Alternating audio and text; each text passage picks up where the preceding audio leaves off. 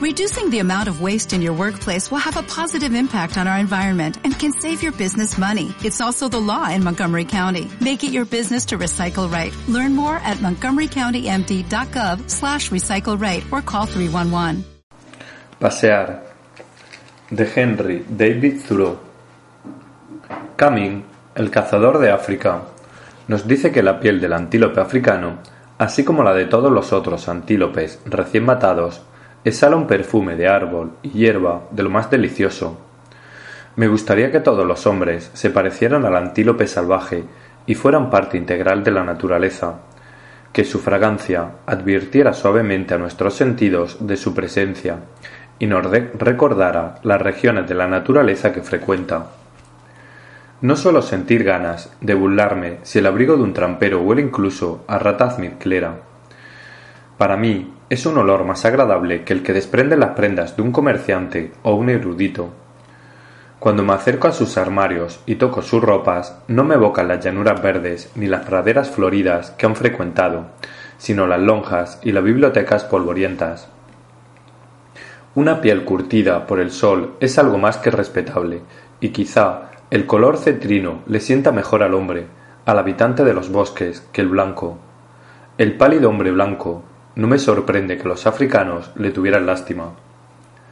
Darwin, el naturalista, dice Un blanco bañándose junto a un taitiano era como una planta descolorida por obra de un jardinero comparada con una de hermoso color verde oscuro que creciera con fuerza al aire libre. Ben Jonson exclama Qué cerca del bien está lo bello. Y yo añadiría, qué cerca del bien está lo salvaje. La vida coincide con lo agreste, lo más vivo es lo más salvaje. La presencia de la naturaleza no sometida al hombre lo renueva. Si uno avanzara incesantemente y nunca dejara de esforzarse, si madurara deprisa e hiciera infinitas exigencias a la vida, siempre me encontraría en un país nuevo, o en un territorio virgen, rodeado por la materia prima de la vida, y treparía por los troncos postrados de los árboles de los bosques primitivos. Para mí, la esperanza y el futuro no están en los jardines ni en los campos cultivados, en los pueblos ni en las ciudades, sino en los pantanos inaccesibles y movedizos. Al analizar mi debilidad por alguna finca que quería comprar en otros tiempos, me doy cuenta de que me atraían exclusivamente unos pocos acres de ciénaga insondable, un desaguadero natural en un extremo del terreno. Esa era la joya que me deslumbraba. Los pantanos que rodean a mi pueblo natal han contribuido más a mi sustancia que los huertos. Para mis ojos no hay parterres más ricos que los densos lechos de Andrómeda enana, que cubren estos páramos suaves de la superficie de la tierra. La botánica no puede decirme mucho más que los nombres de los arbustos que crecen allí, el alto arándano, la andrómeda panicular, el laural enano, la zalea y el rododendro todos ellos erguidos en el esfagnal movedizo. Quisiera tener mi casa delante de esta masa de oscuro matorral rojizo, sin parceras de flores ornamentales, abetos trasplantados, jardineras acicaladas, ni senderos de gravilla, tener este terreno fértil frente a mi ventana, no unos pocos montículos de tierra importada, solo para cubrir la arena que quedó amontonada al cavar la bodega. ¿Por qué no poner mi casa, mi sala, detrás de este terreno, en lugar de detrás de un mezquino conjunto de curiosidades, sustituto pobre de la naturaleza y el arte que se llama mi jardín de delante? Limpiar y dejar a la propiedad decente, una vez que se ha marchado el carpintero y el albañil, es todo un esfuerzo, pero se hace tanto para el transeúnte como para el morador. Un seto, para mí, nunca ha sido un objeto de estudio agradable, por muy bonito que sea, los adornos más elaborados me cansan enseguida y me disgustan. Llevad vuestros umbrales hasta el borde del pantano, aunque quizá no sea el mejor lugar para tener una bodega seca, de modo que los ciudadanos no puedan acceder por allí. Los jardines de delante no están hechos para entrar, sino como mucho para cruzarlos y poder entrar por detrás. Sí, aunque me consideréis perverso, si me propusieran vivir en el vecindario de los jardines más bellos que el arte humano haya concebido o en un pantano deprimente, sin duda elegiría este último. ¿Qué vamos? ¿Qué vanos han sido para mí todos vuestros esfuerzos ciudadanos. Mi ánimo infaliblemente se levanta en proporción directa a un exterior monótono. Dadme el océano, el desierto o las extensiones salvajes. En el desierto, el aire puro y la soledad compensan la falta de humedad y fertilidad. El viajero Barton dice al respecto, la moral mejora, uno se vuelve franco y cordial, hospitalario y decidido. En el desierto, los licores fuertes estimulan solo la repugnancia, hay un gozo intenso en la mera existencia animal. Quienes han viajado mucho por las estepas tártaras dicen, al regresar a las tierras cultivadas, la agitación, la perplejidad y el torbellino de la civilización nos oprimía y sofocaba, como si nos faltara el aire, y a cada momento pensábamos que íbamos a morir de asfixia. Cuando quiero recrearme, busco el bosque más profundo, el pantano más denso, más interminable y para el ciudadano el más deprimente. Penetro en el pantano como en un lugar sagrado, un sancta sanctorum. Allí está la fuerza, la médula de la naturaleza. El bosque virgen cubre el mantillo y la misma tierra es buena para el hombre y para los árboles. La salud humana requiere tanto sacres de pradera para contemplar como carreteras de estiércol su granja. Es fuerte la sustancia de la que se alimenta. A un pueblo lo salvan tanto los bosques y pantanos que lo rodean como los hombres de bien que lo habitan. Una comunidad con un bosque primitivo que se agita en lo alto y otro bosque primitivo que se pudre por debajo. No sólo es apropiada para el cultivo de grano y patatas, sino también para el cultivo de poetas y filósofos por los siglos venideros.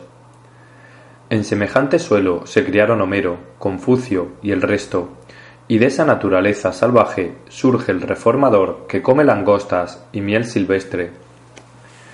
Conservar los animales salvajes, por lo general, supone la creación de un bosque en el que habiten y al que recurran.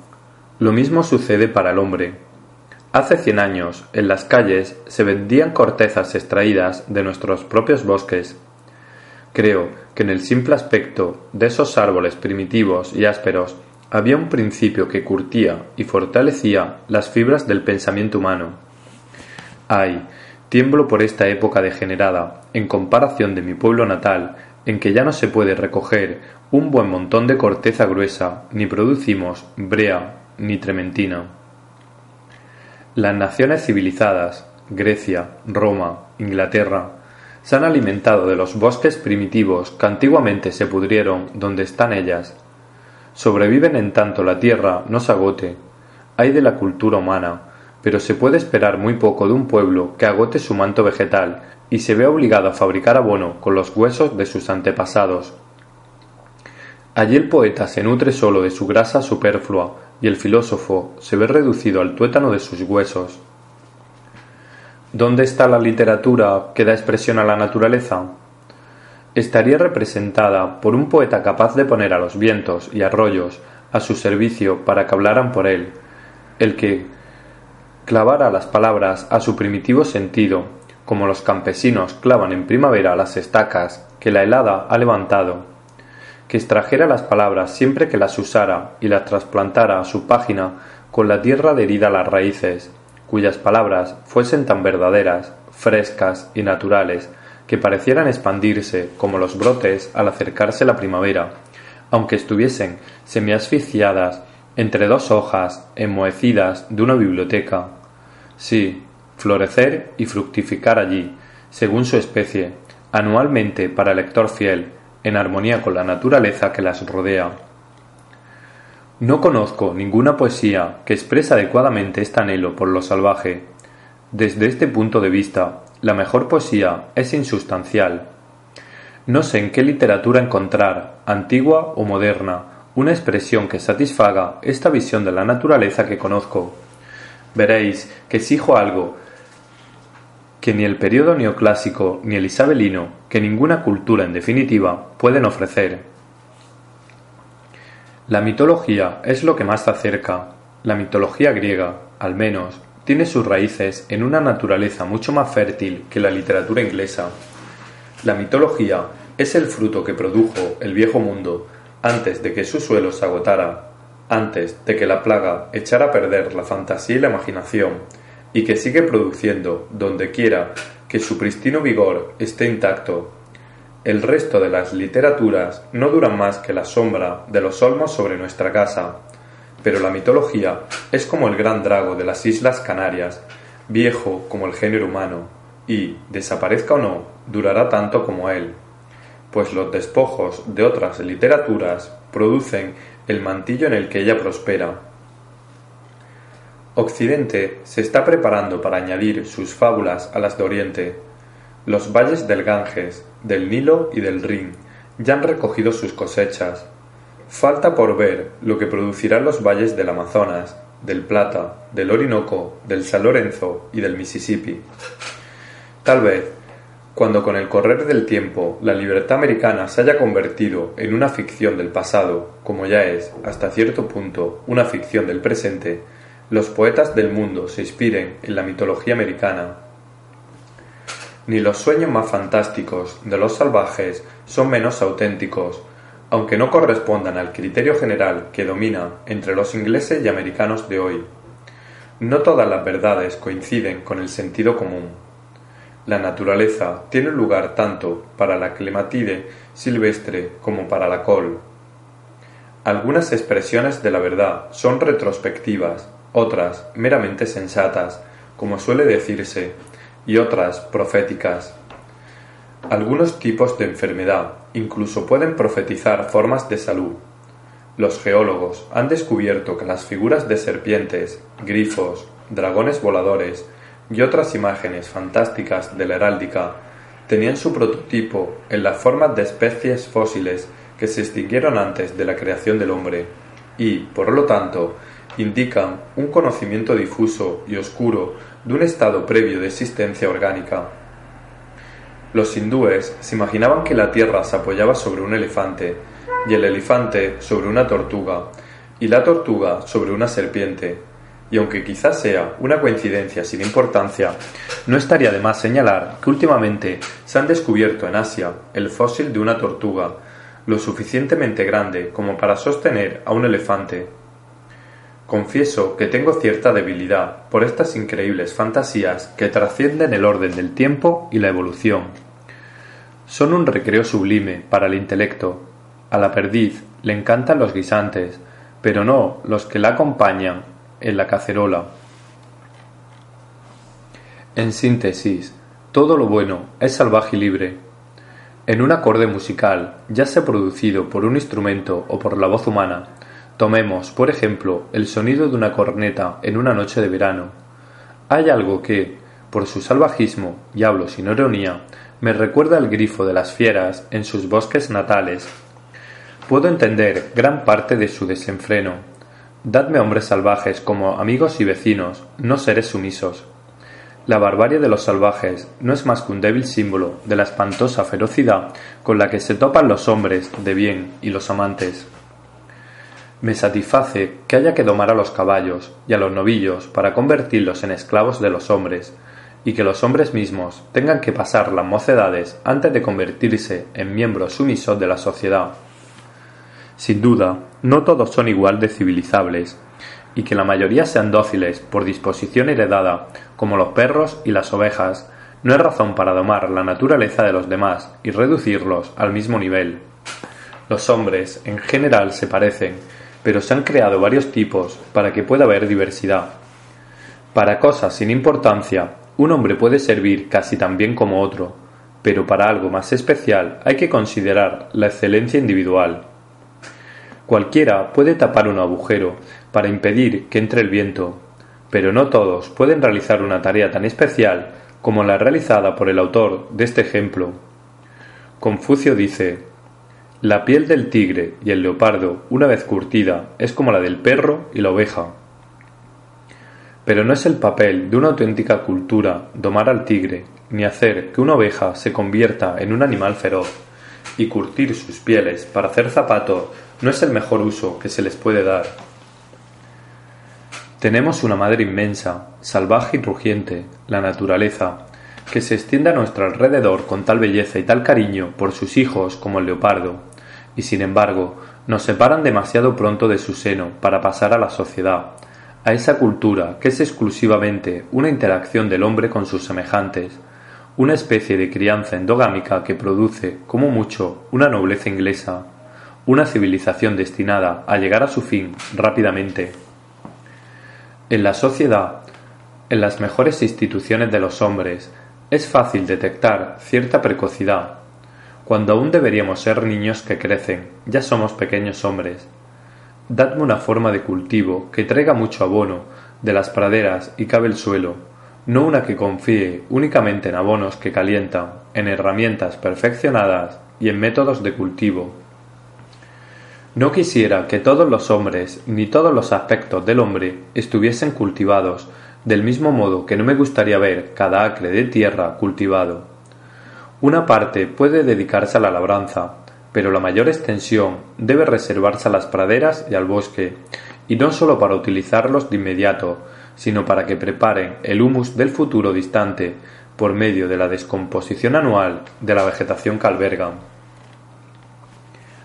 Aunque casi todos los hombres se sienten atraídos hacia la sociedad, hay unos pocos que se sienten profundamente atraídos por la naturaleza. La reacción de la mayoría de estos hacia la naturaleza, a pesar de sus artes, me parece inferior a la de los animales. Qué poco valoramos la belleza del paisaje, nos han dicho que los griegos llamaban al mundo cosmos, belleza u orden, pero no sabemos muy bien por qué lo hacían, y como mucho lo consideramos un hecho filológico curioso. En cuanto a mí, con respecto a la naturaleza, tengo la impresión de vivir como una especie de habitante fronterizo en los confines de un mundo al que hago solo incursiones ocasionales y efímeras, y mi patriotismo y lealtad hacia el Estado a cuyos territorios parezco retirarme solos de un bandolero.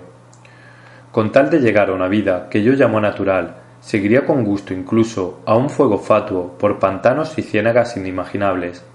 Pero ni luna ni luciérnaga alguna me han mostrado el sendero que lleva hacia allí. La naturaleza es una personalidad tan vasta y universal que siempre habrá algún rasgo que no hemos visto.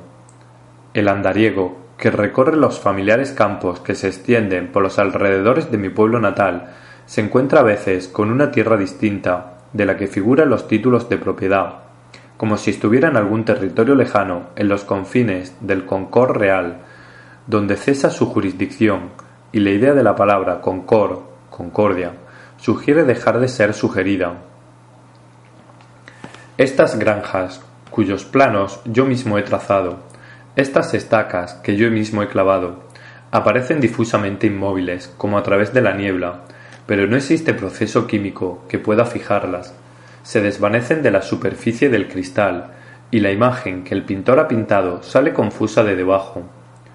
El mundo al que estamos acostumbrados no deja rastro y no tendrá aniversario.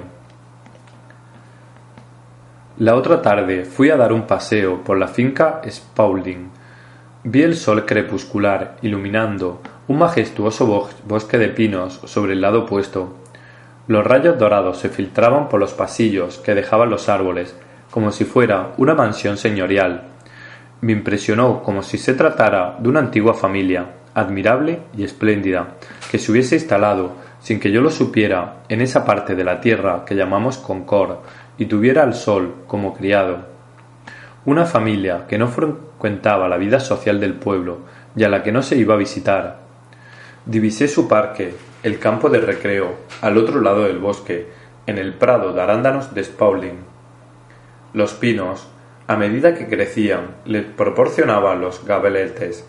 La casa no se veía a simple vista. Los árboles crecían a través de ella. No sé si escuché el ruido de unas risas ahogadas o no parecía descansar sobre los rayos del sol. Tienen hijos e hijas. Están perfectamente bien.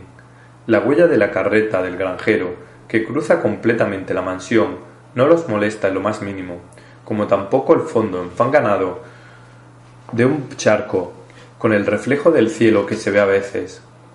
Nunca han oído hablar de Spaulding y no saben que es vecino suyo, a pesar de que yo lo he oído silbar mientras atravesaba la casa con su yunta.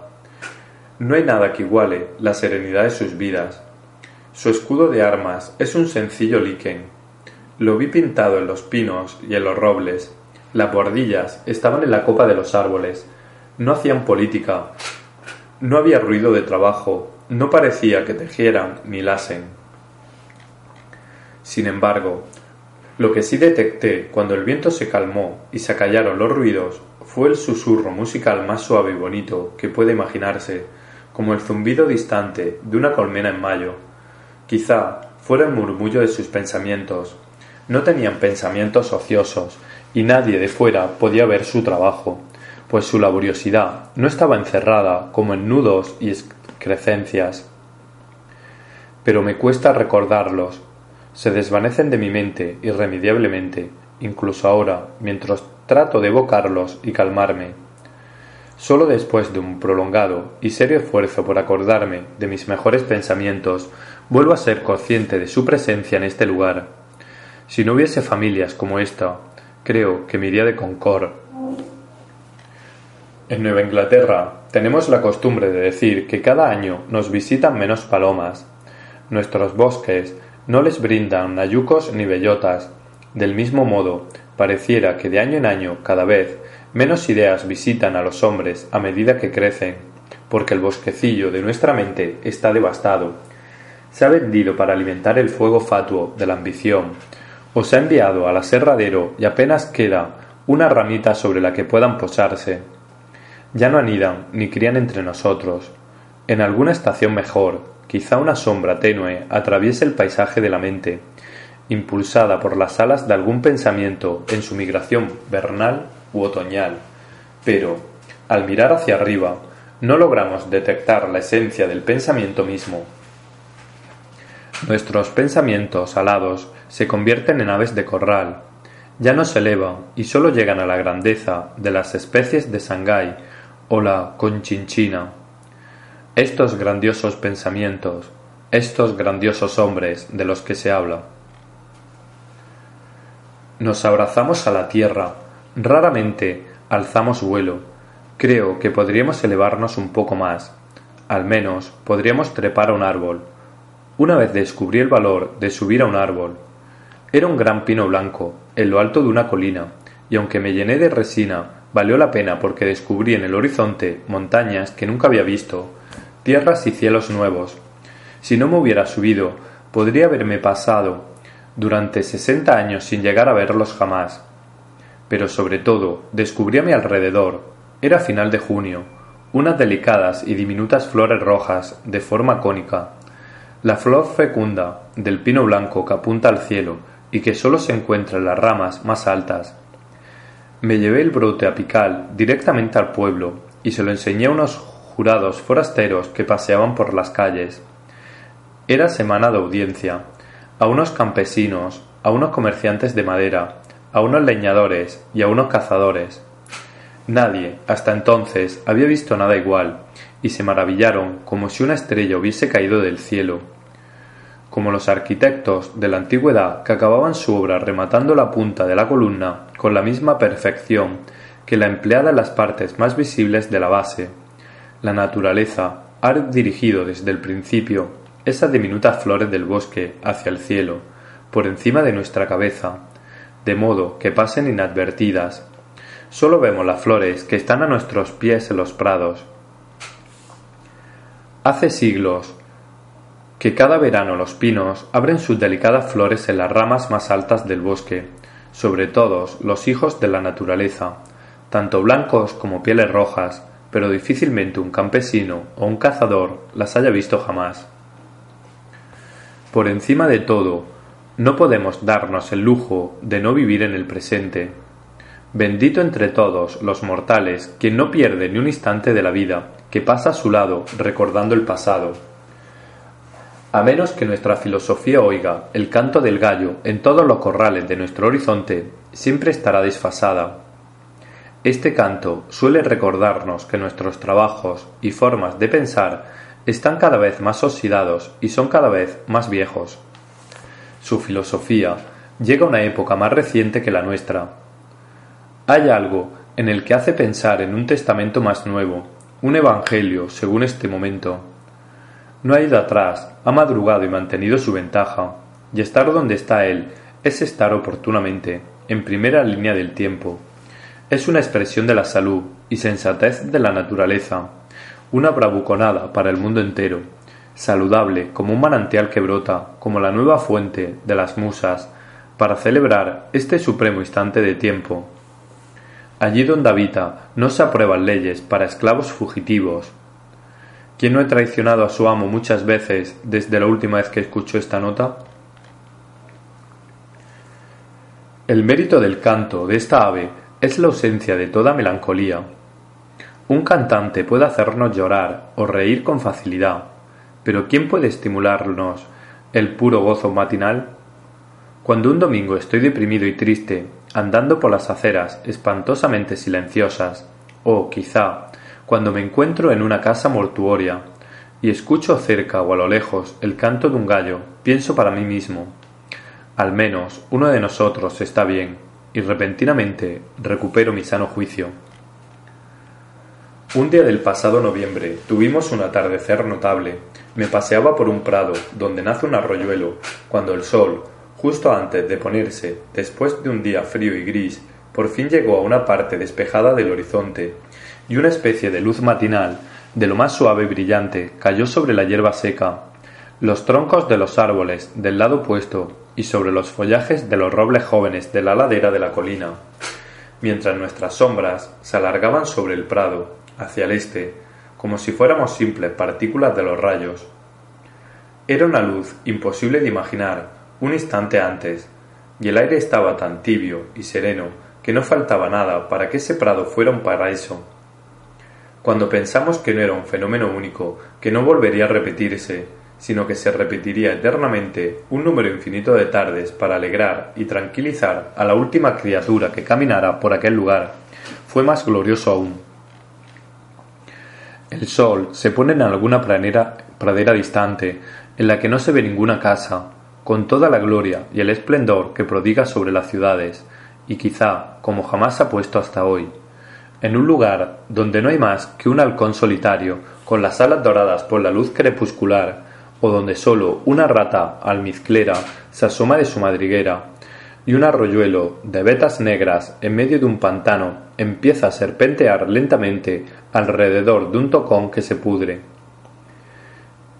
Caminábamos bajo una luz tan pura y centelleante que dora la hierba y las hojas marchitas, una luz de un resplandor tan dulce y sereno que pensé que nunca nos habíamos bañado en semejante caudal aúreo, sin una onda, sin el más mínimo murmullo alrededor, la parte oeste de todos los bosques y colinas brillaba como los alrededores del Elíseo, y el sol, detrás de nosotros, parecía un bondadoso pastor, llevándonos de regreso a casa al atardecer.